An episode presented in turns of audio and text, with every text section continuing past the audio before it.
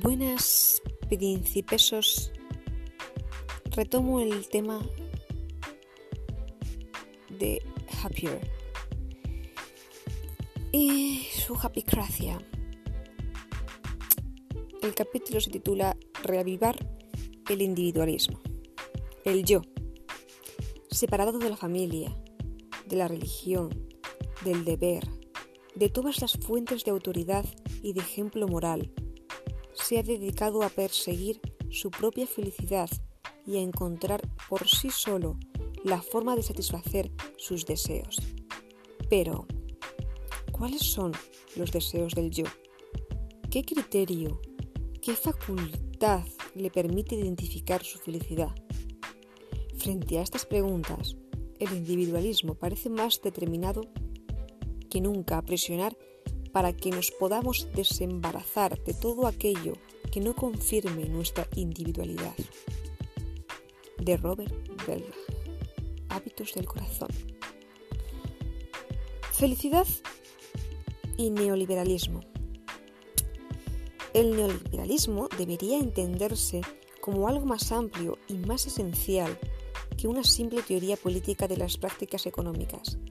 Como ya hemos apuntado en otro lugar, debería considerarse como un nuevo estadio del capitalismo caracterizado por al menos las siguientes cuestiones. La extensión implacable del campo de la economía a todas las esferas de la sociedad. La creciente imposición de criterios tecnocientíficos en las esferas políticas y social.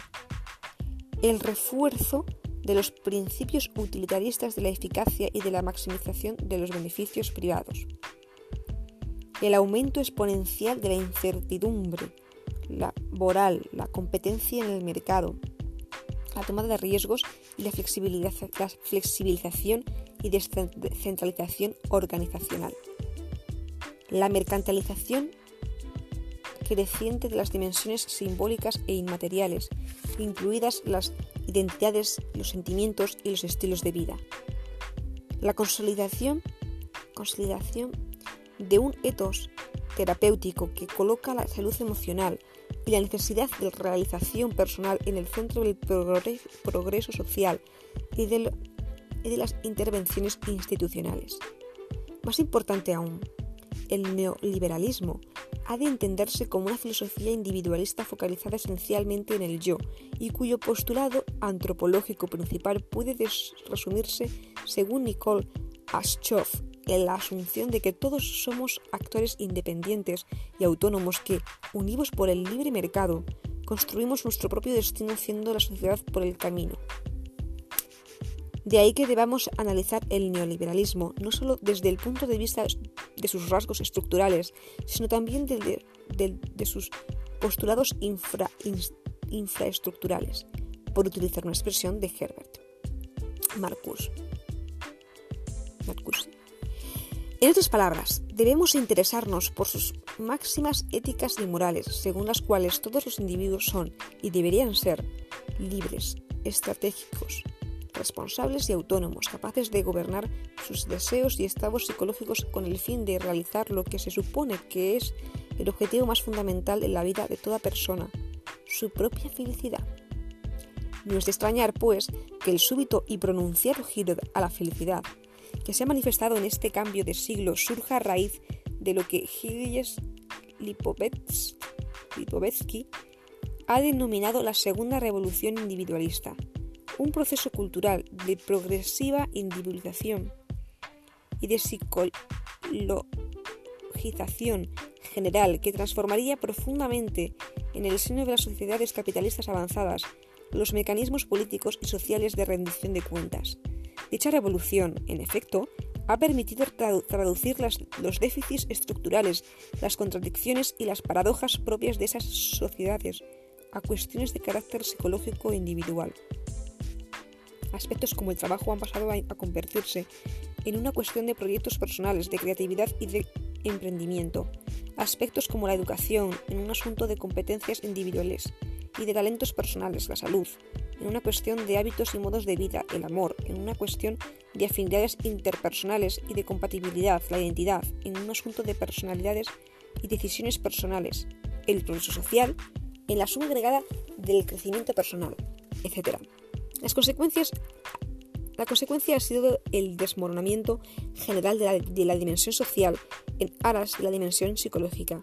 La política, con mayúsculas, se ve así desplazada por una política terapéutica, al tiempo que la felicidad toma el relevo de lo ideológico como forma de definir el modelo ideal de ciudadanía.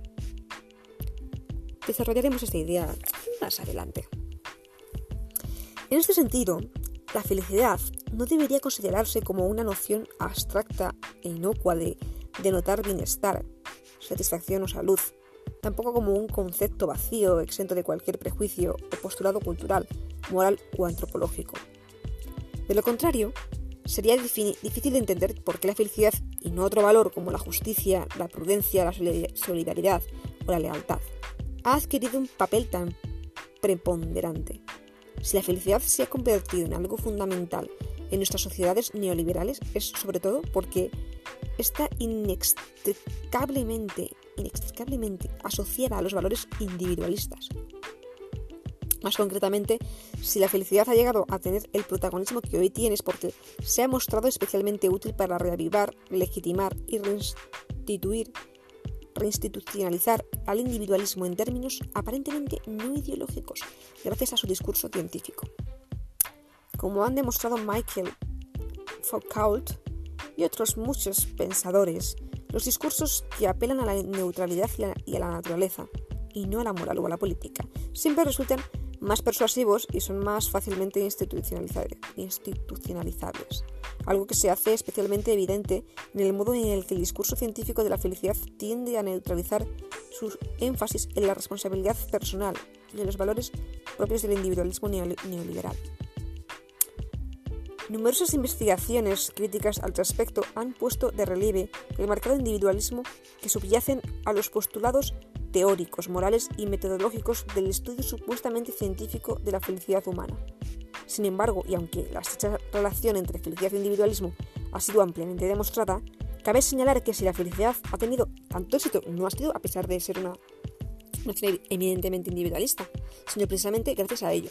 Parte del éxito de la felicidad, de hecho, radica en que ofrece un vehículo legítimo, apolítico y de aspiraciones universalistas para el individualismo.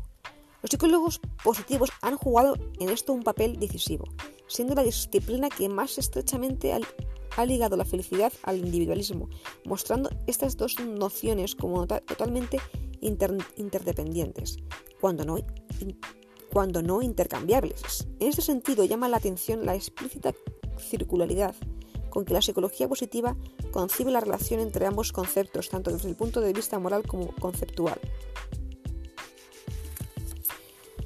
No sé si os habrá gustado o no, igual es un poquito técnico, un poco pues abstracto, pero es que la felicidad opino y creo que es abstracta, relativa, objetiva no es, es subjetiva. Sociedades y sociedades, países y países, no sé, es muy relativo todo. ¿Qué pensáis vosotros, chicos? Hasta pronto, príncipes bonitos míos.